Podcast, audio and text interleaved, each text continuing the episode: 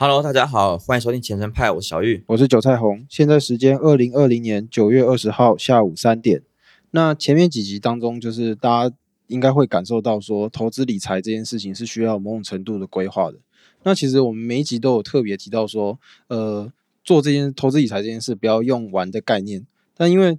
呃，我我个人蛮喜欢打游戏的，所以难免会觉得打游戏这件事来形容投资理财，这个观念还蛮直观的，所以会用这样子的方式来跟大家分享。你平常都玩什么游戏比较多啊？呃，最近的话，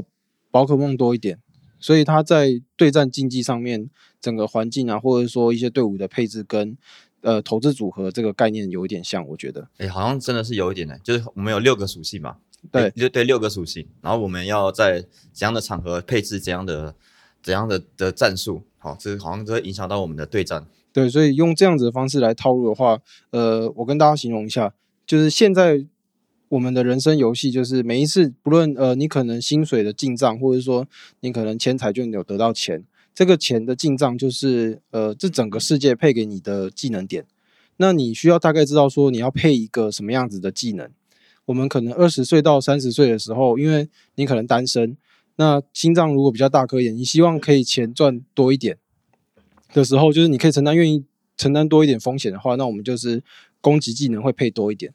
那如果说万一你真的怎么样破产了，你还有办法再站起来。嗯哼，但是如果说你三到四十岁的时候，你可能你结婚了生子，那你还是会需要说，呃，你可能没办法承担像二三十岁的这种破产，因为你可能要养家，所以说会需要配一些防御性的技能。那像二三十岁的时候破产，跟四三四十岁的时候破产，它可能感觉是不同，因为你破产，你可能会把整个全家的生死都把它拉下去。嗯哼，对，所以说，呃，因为世界会变嘛，像可能现在又要美国大选，就是它、这个有点像是就是游戏的环境会变，嗯哼，那你不能说整队都是，就是你所有的投资组合都是配火属性的股票，但是问题是现在，呃，整个世界的环境是水属性的崩跌，就是你一定要有一个更有弹性的去调整。我我我觉得我们应该要改天来录游戏的节目。其实我我蛮想在网络上打游戏的，我觉得看那些直播主打游戏赚钱，好像很轻松一样。我觉得这个不不好说啊，因为那个还是要有一些娱乐性质在。如果我们打得很烂，就是除非要烂的一个很有特色，或者是屌的一个很有特色，不然的话我们没办法红。不然我们就开着游戏频道边打游戏边聊投资啊，这样不是很棒？这我觉得我没办法做到了，你可能可以。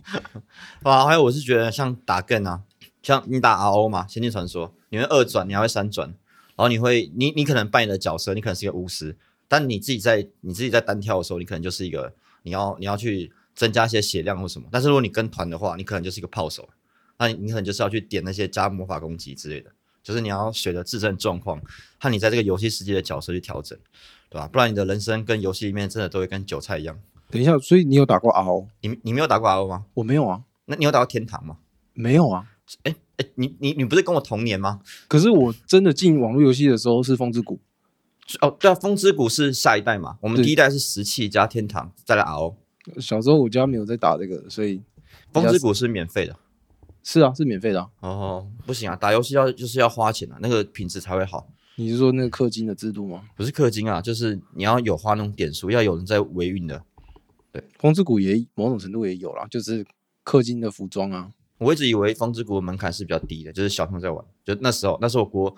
小学国中的时候，诶，现在我看那个 PTE 讨论上，你如果要配到什么两百五十等的顶装，那个可能是一台 Toyota 的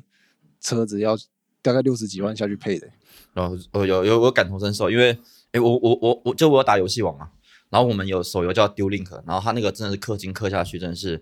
我觉得玩的比你买实卡还要贵。我觉得游戏产业真是蛮赚钱的。好，哎，最近好像也有一些游戏产业的股票上市了，就是大家可以关注一下。那就我们就应该不用在这边提吧。好，这扯扯远了，扯远了。对，那这一集的话，我们打算是就是简单的介绍，简单的入门资产配置跟投资组合的一个概念。你跟派每次都说要简单聊一件事，然后我都会讲一讲就把它讲得很复杂，就是真的要麻烦你们把我拉回去，那每次我们都要想办法帮你做简单的介绍。真的。那资产配置跟投资组合的关系，以我个人的观念来讲，我觉得因为就是字面上的解释，就是我可能某一部分资产我买了保险，那另外一部分我买房地产啊、当然现阶段不可能啊，就是某部分拿来做投资。那这一部分的投资呢，我可能里面又拆股票，然后买 ETF 这样子。这是你提这个题目啊，就是我后来才发现，很多人不太晓得资产配置与股票投资组合这两个有什么不同。就很多人认为说，资产配置就是哦，我买下迪士尼的股票，然后配上什么 Apple 股票，然后再配上什么沃尔玛的股票之类的。对，其实应该说很多资讯会看书了，他会把这两个当成同一件事情，就好像要怎么配置你的钱，就是买哪些股票，然后加减组合一下。就是就你的认知上，这两件事你会怎么诠释啊？嗯，你之前我不确定是在私底下的时候跟我讲过，就是投资是理财里面的一环嘛，然后交易这件事情又是投资里面的一环，就你指的层次就是这个意思吗？对啊，那那其实我觉得你的方向还算是蛮正确的。就资产配置与投资组合，事实上是两个不同层面的问题，就是你你必须思考这两个问题与它的解法也会完全不同。就是其实很多人他不知道说自己是在做理财还是在做投资。那如如果像你更专精一点，你是一个专职专职的交易人嘛，或是你是一个交易员，这种更专业的活动就更不用说了。他和投资需要的技能会会有很根本的不同，这样。哦对，所以其实其实我有有我有点刻意的会在我的 YouTube 上，或是我们现在在 p o c k e t 上，把理财投资和交易这三个东西分成三个不一样类别去讨论，因为这真的是不应该要混在一起这样。OK，那如果说有听众想听特别的主题的话，就是大家可以在 Apple 的 Pocket 上面留五星的评论，并把就是你们有兴趣的内容留言给我们。那之后我们会挑一些比较合适的时候讨论这些主题，因为现在我们跟听众互动的平台大概就只有 Apple 的 Pocket 的留言啊。对啊，就是对，其实呃，很想很想分享一些比较难一点的东西啊，比如说跟投资有关，怎么选股啊，或是怎么交易啊，或是怎么用财报去选股，然后挑选一些不错的股票之类的。对，但是因为我不知道我呃，其实我们不知道我们自己的 TA 现在还没还没很，我们 TA 的样子还没有很很明显嘛，所以我们其实也不知道会大家想要听哪一类的东西，这样 TA 是什么？就是那个、啊、就是目标观众啊，你说他给的？对对对，就是就是我们目标的群众，但到底是哪些人会喜欢想要听我们的东西？对，所以我们还也还在就是尝试这样。就其实我会一直强调一个一件事，就是说我我认为一个人可以不学投资，但一定要学会做好理财，指的就是我们在讲这件事情。就比起投资和交易啊，其实理财需要的知识和方法会简单也轻松许多。哦，应该是说它是比较针对你的个人的状况和你的个案去处理的活动。好，但投投资就比较不一样。投资它可能就是会针对特定的产业跟特定的公司。好，那它可能就是一个比较站在产业面来讲会比较客观，对，它可能跟你自己，它因为你一家投资一家好公司，它可能不会管你说你自己今天是三十岁还是四十岁，它是好公司就好公司，烂公司就烂公司这种感觉。那理财的话就不一样，理财是会比较 focus 在你这个人身上和你的状况。诶，你今天口条的水准好像跟跟前面几集好像不太一样哦。就就上次就感冒啊，然后我女朋友又在，所以就很怕讲错话。好吧，因为你感冒也还没好，所以大家可能会纳闷说，为什么第一集到第六集都还有点咳嗽的声音我我觉得是因为我们拍，就是我们录录音的这段时间太密集了。？OK，好，那回到这边，就是知道概念上跟细节上的规划，就是还是有落差，因为当然字面上解释大家都会，但是要真的怎么配置的话，你要不要稍微点个题，说这两个大方向的一个重点是什么？好，我先补充一下我刚刚没有讲到的，就是就我说嘛，资产配置是理财层次的问题，那投资组合本身是理财之下特定资产里面的配置方式。例如，例如你买股票，你可能会建设一个股票的投资组合。那如果你是个债券专家，你喜欢买债券，你可能债券就是一个债券投资组合。那这个就会比较是属于投资层面的事情。那像你问的，就是说这两大方向的重点，就以资产配置来说，好、这个活动是站在你理财的角度去规划你的资金分配。那就像你说的，你可能在你的人生阶段会考虑把百分之二十的钱留作于现金，然后百分之十啊，呃，可能投入保险，百分之六十到七十投入股市，然后最后可能剩百分之十到十五，你可能想要去创业，或是你未来想要去出国念书，啊，或者是你想要去买房，呃，买呃，可能是一个结婚基金之类的这样的一个规划，你会因为你个人的状况，然后先配置下来。那可能等你资产停入可以买房时，或是你成家立业嘛，你的你会你的人生阶段下去，到下个阶段，你可能就会去调制新的配置方法，符合你那个人生阶段和你那时候的需求。所以这就是一个大致上资产配置调配的概念，这样。OK，那既然你说这是一个站在理财的层次上面，我能够理解它的一个决策目标，就是跟你年龄，然后或者是生活状态跟你的工作有关，对不对？就是你之前都会跟我说，理财就是现金流的控制，再加上你的资产的配置。那你去决定这些的依据是根据你人生的状况去做的。嗯，没错，你讲到关键了，就是其实理财的目标很简单，它理财目标就是平衡一个人一生的现金流。哦，再讲一次，理财的目标是平衡一个人一生的现金流，不是赚大钱。就是如果有人跟你讲说做好理财就可以赚大钱，然后他现在跟你胡笑，对吧？理财的目的不是这个，好，然后赚钱也不是你理财真正重要的事情。好，反正反正理财啦，它可以让你在你平衡一生现金流的状况下去实现你理想生活的样子啊。那那件事情不见得会是赚大钱，所以那因为每个人在每个人生阶段需求不同嘛，你责任也不同，工作也不会不会一样，所以会在那个阶段针对他的需求去做一些资产的配置，而这个配置的目的就是要满足我说的平衡现金流和实现理想生活的这个需求。哦，那是这就是资产配置它主要的目的。我问个，就是平衡现金流这个是什么意思？呃，就比如说。一般一般人正常状，一般人正常状况就是你可能刚出社会的时候，你薪水没有很高，好，但是你可能在走在一个对的产业，或是你有个自己的职业方向，那你可能会知道说你自己在这个产业，比如说你是工程师好了，你可能到比较资深的工程师，你的下一个阶段可能是在你三十到三十五岁的时候，你可能知道说在那一段时间你在你的岗位上大致上可以拿到一样的多少的薪水，但是你不能因为说你未来会赚的比较多，然后你现在就是拼命的花钱或不存钱，不是这样，你应该是想说。我现在也可能要牺牲一点，然后多存一点钱，因为你未来会有不确定性嘛。你可能三十到三十五岁的时候，那时候可能工程呃写程式已经不红了，然后你可能就没有办法在你那个职位拿到你现在看到这个产业未来的样子。这就好比我大我们大学的时候啊，那我们升大学的时候，那时候生技很红嘛，对。可是你现在以以现在这个时间点去看生技这个产业，其实它比以前的前景又更更多不确定性。好，那所以每个人的职涯或是每个人的人生在走的这个路途的过程中。你会发现，你其实会面临了很多很多的不确定性。好，但是你怎么样让你就是一生的现金流量，就是稳稳的，就是让你可以过生活，或是完成你想做的事情，去平衡它。好，你就要借由理财的方式。你可能要在你没呃优渥的时候多省一点钱，或者在你没有这么优渥的时候多去赚一点钱，然后去平衡它。对，就有点好像是好像是假设你人生就三个阶段，你就赚五十块、一百块、一百五，而你的目标就是让你这三个阶段都赚一百块了。对，简单来讲，大概就是这样。OK，那因为你说资产配置是要平衡平衡一个人一生的现金流，但是其实我还看到有些人会说，资产配置的目的是让你的股票能够赚得更稳健，然后让你的风险去分散什么的。其实他们在说的应该是在讲我们的今天的第二个主题，就是投资组合，尤其是股票的投资组合，就是我们等下会探讨另外一件事。我有时候也会看有些书上这样讲，对，然后你看了很多书后，书后你才会发现这是认知和翻译上的问题。因为那些翻译的书啊，本身就是在讲投资股票这件事情，然后它内文可能要用 asset 去取代 stock 这种陈述，让你觉得说你持有某个证券这样，对，所以他那本书他或是那那个作者他可能就假设，你读者想要参与这个话题，就是知道说这个资产就在讲股票，但是其实你去深入了解这两件事的话，你就会发现，你你做特定资产，比如说股票组合或者债券组合啊，就像你常听到的 stock portfolio 或是 bond portfolio 这种。他其实目标要做的事情会跟资产配置差很多，就是你觉得很直观，你想一下，你今天去买三张股票，建置一个你自己的股票投资组合，好，你你这件事会跟你的自己的年龄或什么有关吗？就是好公司就是好公司，坏公司就坏公司，那你把好公司跟坏公司拼起来，想要降低风险这件事，好，不会跟你这个人的状况有关，好，但是你你这个人你现在能承担的风险，好，会跟你的资产配置有关。你应该是在理财的层次上，然后知道说你自己不能承担这么多的风险，然后去调配成说我股票不要买这么多，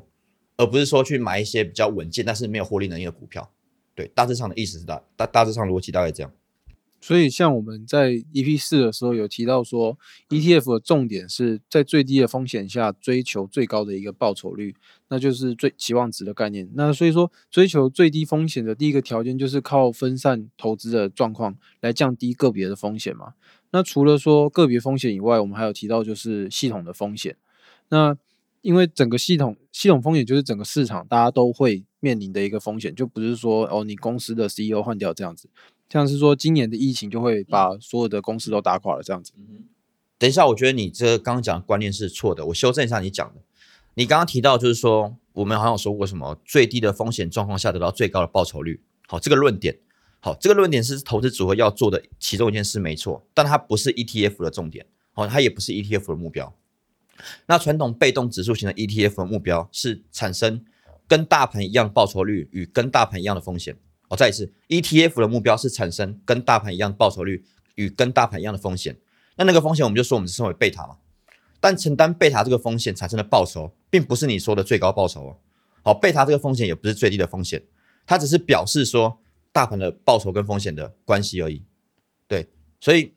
就跟你说的一样嘛，它只是一个有没有个股投资报酬的风险而已，它并不是你说的就是最高的报酬跟最低的风险这样。哦，这个观念可能要纠正一下。OK，那所以说我换一下我的陈述方式好了，因为 ETF 本身它就是一个投资组合了。对，它是一个被动建制的投资组合。OK，那这个投资组合设计的目的就是要创造跟大盘一样的报酬，跟大盘一样的风险。对，没错。也就是说，因为刚好跟大盘一样的风险跟报酬，就是已经把个别股票的风险给分散掉了。对你这样的陈述才是正确的，就是它不是最低的风险，它也不是最高报酬，它只是跟大盘一样的风险报酬关系而已。然后这个大盘已经把个股的风险分散掉，OK，那这是 ETF 的概念。所以听起来是说，就是投资组合设计的目的不是只有说在最低的风险下追求最高的报酬率，就是它其实还有很多的目标可以追求。就像我提到 ETF 的例子这样。对啊，就是你其实有讲到关键，就是我认真跟你说，就是很多不是很懂投资的人会在那边说什么，你建一个投资组合就是要设计成最低的风险与最高的报酬。只是我认为那种不是速读一半的啦，就是实物经验三流的。哎，干我这样是不是就表表到你？没有吧？正常人都这样觉得啊。就是就是，其实这这观念是不对的，而且你你也不可能建制最低风险最高报酬，因为那个东西只存在在理论上面而已。对，就像我们有在做避险基金嘛，然后其实我们设计投资组合，就设计一个 portfolio，目的其实是完全看客户的需求。你知道有些法人啊，或是有些很高市场客户，其实根本不在意你赚多少钱吗？对是吗？对对，他在意的其实是你有没有把他的钱赚成他想要的样子。例如，他可能会希望你帮他设计成一个，哎，大盘跌了，但是你你反而涨的那种反向的啊。啊，我们有一种 ETF 不是叫反向型的 ETF 吗？反向型就是大盘涨一趴，然后你会跌一趴 ETF，其实就是个范例啊。那还有一些更高阶的，他可能是希望你设计成一个市场中立的 portfolio，比如说大盘今天涨跌跟你的基金，你设计的这个投资组合基金，它可能本身涨跌相关性很低。哦，那有些高高资产客户会想要这种东西，对，所以反正你想到很奇怪的需求都会有。嗯 OK，但是因为呃一般人啊，就是像我们这种散户，就是在于在建自己的投资组合的时候，追求的还是就是低风险高报酬，所以我们也没有多少钱说去搞那些有的没的、啊。呃，我我原本我原本也是这么认为，就是觉得好像，哎，是不是我们投资散户都是在追求这种低风险高报酬的东西，就是期望建制成这样的一个 portfolio 或股票投资组合？对，但后来我就像我刚刚讲的，第一第一点就是你根本就不可能找到一个最低风险最高报酬的配置，不可能，那个东西只存在在理论上。对，那这这个我们下次可以聊了。然后后来我发现一件事，就是说，呃，我自己在网络上分享一些投资的东西，我才发现，就是其实很多把钱丢进股市的新手，可能连风险是什么都不知道，或是他怎么衡量风险都不知道。所以你说的建立投资组合、创造低风险高报酬这件事，他们其实根本连想都没想过，他们就只是想说啊，买什么东西赚多少钱而已。比如说我今天看好看好 Spotify，然后我就买 Spotify，然后今天用了那个那个游戏公司叫什么 U 什么题？Unity 对，Unity 它最像 IPO 嘛，我可能喜欢打游戏，我就是买 Unity 这样子，但他根本没有想过，他是不是能建造一个 portfolio，然后去创造你刚刚说的那件事情，因为他根本连怎么衡量风险跟报酬都不知道。OK，不要一直偷嘴。那不然下一次讲这个就 OK 了。就是我稍微了解之后就知道说这是一个学问，但其实不会到很难，所以我觉得可以就是准备一下，然后再跟大家一起讨论这样。好啊，我觉得这蛮有意思的，就是总之投资设计投资组合这件事情就是一个学问啊。那他有它的方法论，虽然一般投资人没办法，也不需要真的照着这些想法去投资，就实物上投资。但你如果了解这些东西后，可以带给你很多投资决策上的直觉。而我觉得这是对一个想要在投资这个领域里面，呃，有更深入研究的人是非常有价值的。OK，那关于我们今天这个主题啊，就是先谈资产配置和投资组合就 OK 了。我觉得，因嗯为不要不要一次带给大家太多太深的东西。那我这一周在做功课功课这个过程啊，其实有发现，呃，蛮多东西都有 ETF 可以在证券市场做交易的，像是黄金有黄金的 ETF，然后房地产，甚至连房地产这个东西它都有房地产的 ETF。我觉得其实蛮，哎、我其实我完全没想过这个事情。那一般来说，就是可以把所有的资产啊，就是除了衍生性的这些金融商品以外的类型，都配置到最大程度来降低我们的风险。但是因为我们这种二三十岁，我们不可能特别再去买真的黄金，或是真的买房子。那有这些选择的话，其实应该帮助蛮大的吧？就是对啊，就是我们不要如果不要谈这么深的话，就其实站在资产配置这个理财的角度来看，就如果我们先不要讨论说我们这个年纪或是哪个年纪。到底该不该把资产配置到房地产啊、原物料啊、黄金啊，或是债券这种东西上面？就我们只是纯粹看说，我们有没有选择投资这些机会的话，就其实金融市场这几年开始越来越多、越来越重视，或越来越设计越来越多种这种产品，就让我们这种小额投资人可以开始投资各种资产。我觉得这实在是一个很棒的趋势。就是在这个社会，你已经是你可能有三千块，你就可以投资房地产了。好，那这件事情是你以前连想都没想到的。而且你你用三千块投在这个房地产，还是风险已经分散很大的房的房地产的一个基金，这也是这种概念这样。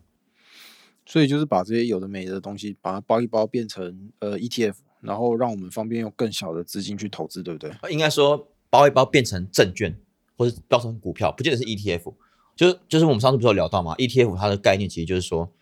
一个基金嘛，然后它那个基金能在股票市场上交易。OK，对，其实所以你刚刚讲的应该说包成一个证券。嗯，好，你它可能包成这个证券，它不见得是 ETF 啊。哦，对了，对对对，那对，那你说的这个其实就是在在我们在我们产业里面有有一个专业的术语啊，叫资产证券化啊，这这蛮重要的一个概念。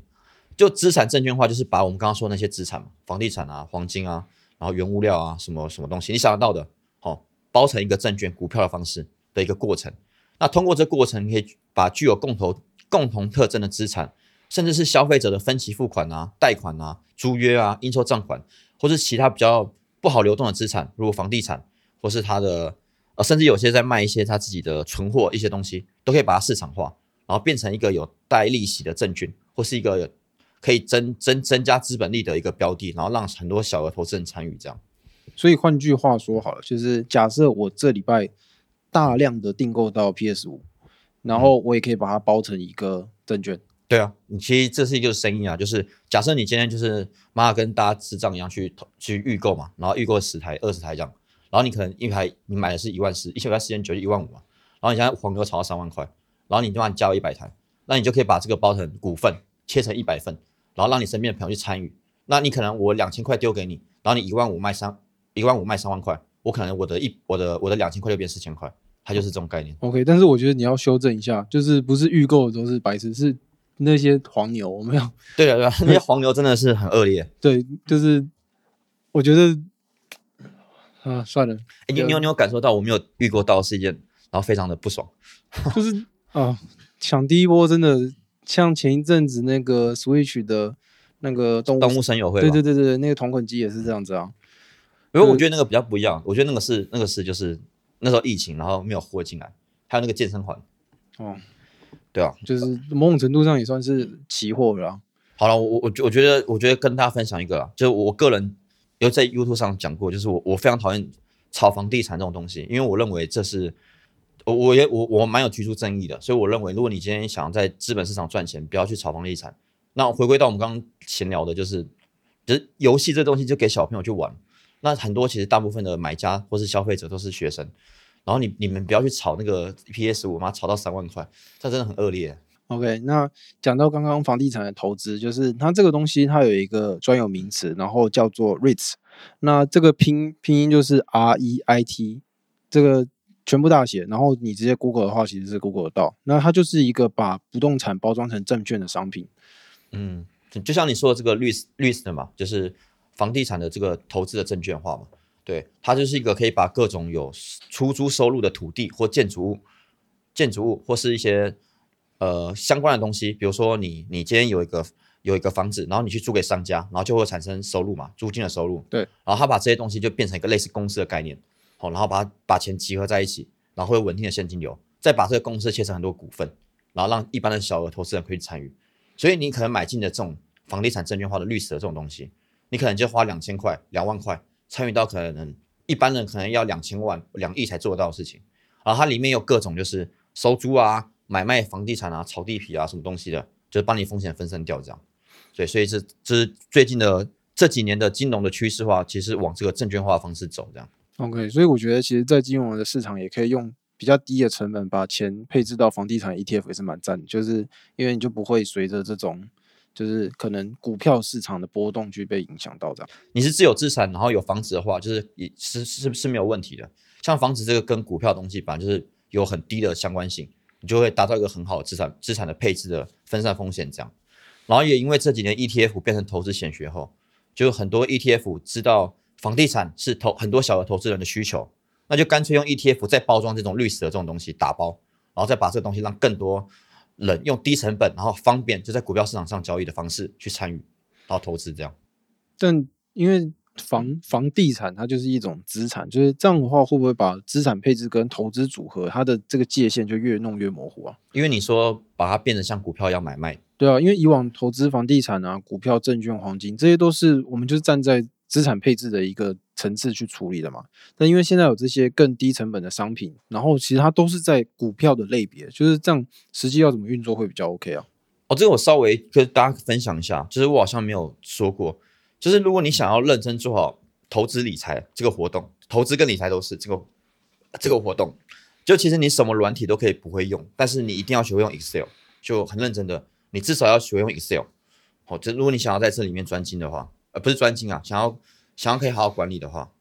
就其实上基本上我从大一开始就设计一套 Excel 的理财系统，然后来帮自己管理资产配置。当然说钱很少，那你可能这 Excel 的表单里面，它每个资产跟负债栏位就会 reference 参照到不同的值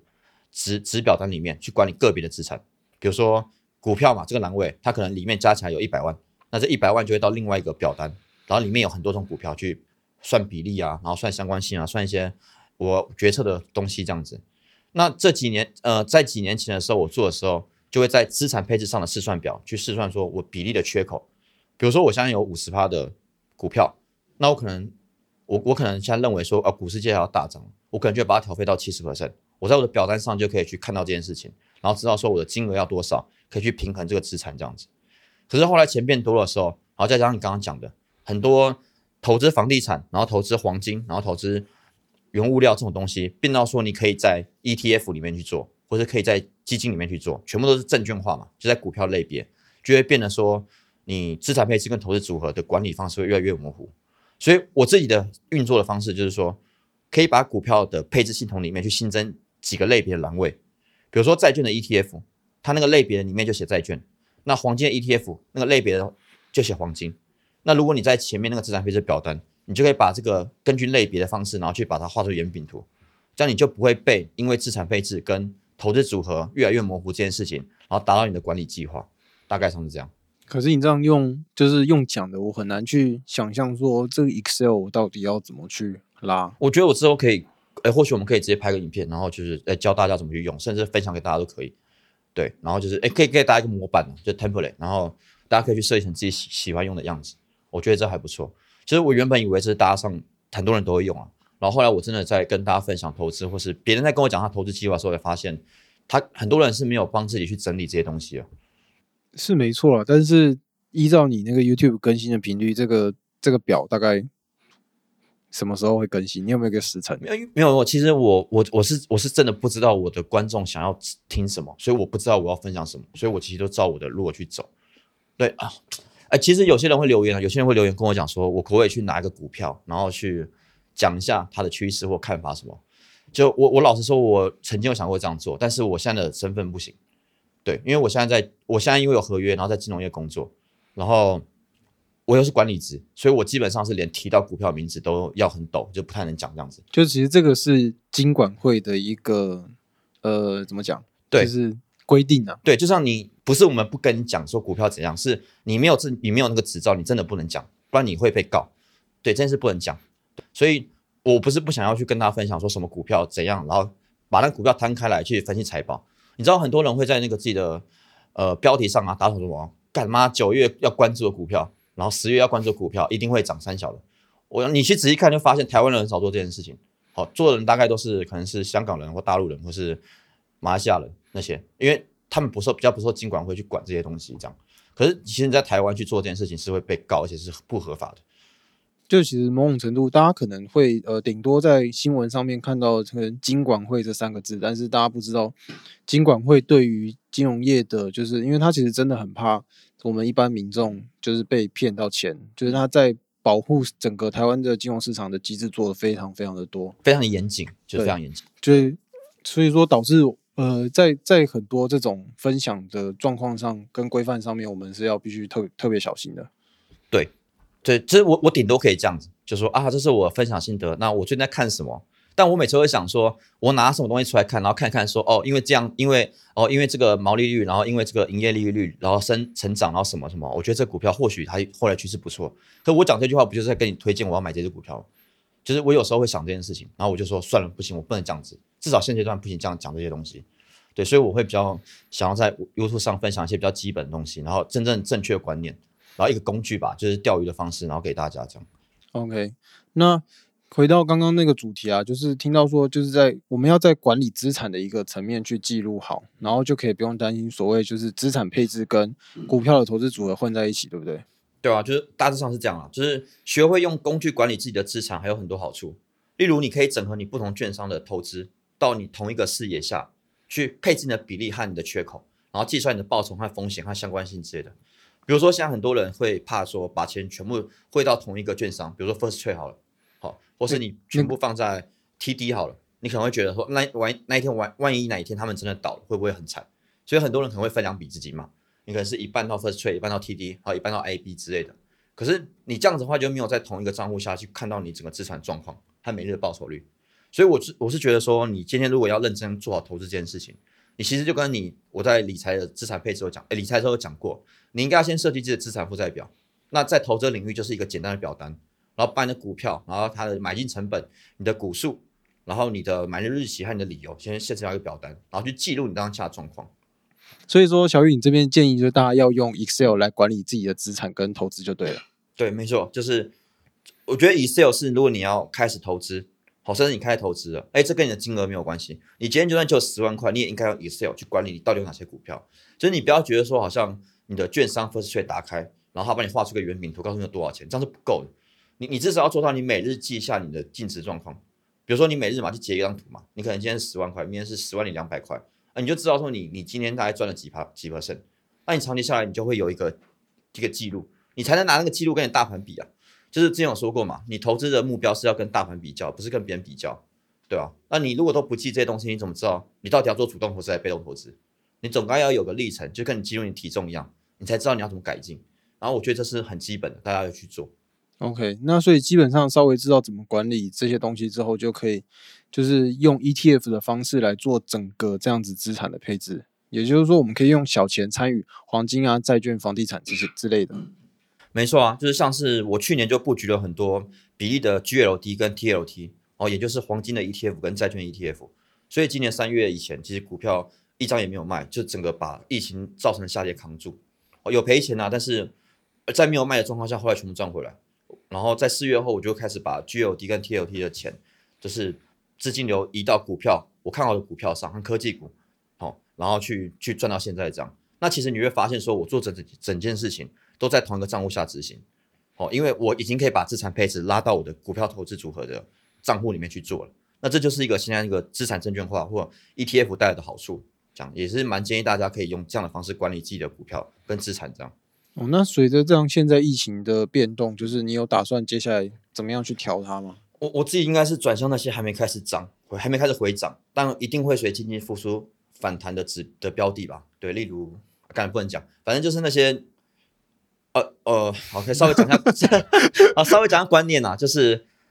为什么科技股在今年这么涨这么多？那是因为科技股本身不止不会受疫情这个影响，然后它还是会一个在疫情这种状况下，然后会加速发展的产业，例如很多云端的、视讯的、不用出门的科技的东西，好，甚至上是一些一些媒体，比如说呃一些新的新媒体，比如说 Netflix 哦，或是一些呃你可以在家就可以从事活动的，皆由科技科技业然后从事的活动的这些股票，哦会会很就是会领涨，但是他们在涨到像现在，然后随着经济慢慢复苏，其实资金现在就开始要慢慢转到一些比较就是被低估的股票。好，所以之前我忘提到说，我这两年做动能投资比较多嘛，对对，然后科技股现在其实已经被破坏整个趋势了，就是动能已经被破坏了。我会慢慢降低这个比例，对，然后把这些东西去慢慢去转移到自己比较看好的价值投资的标的上面，然后甚至是如果你对总体有些看法，你就会发现最近的农产品看贵金属是有比较趋势的，哦，大家可以往这边多关注一下，哦，大家要点到这边，对，然后哎好，总之你看我讲的这些东西，其实我这些标的我都能在股票账户里面去配置。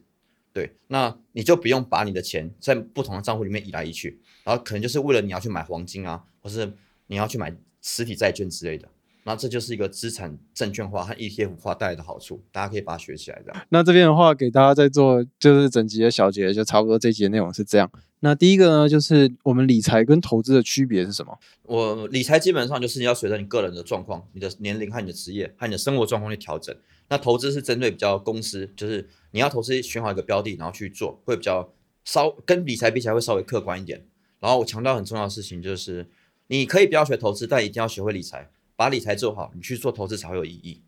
OK，那第二个就是资产配置跟投资组合的不同在哪里？就是我强调资产配置是理财的一环，好、它注重的是你你自己的理财规划，你要怎么配置你自己的比例，然后随着这个经济的状况，然后或是你自身的状况，然后调配这些资产。那投资组合是投资的一部分，那投资组合重点在满足于满足于你自身，就是你的股票它这个投资组合的需求。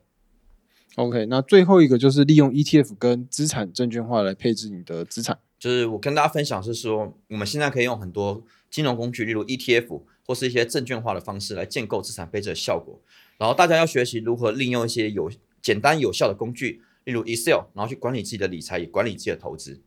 好，那今天的节目就到此为止，谢谢大家，拜拜。拜拜。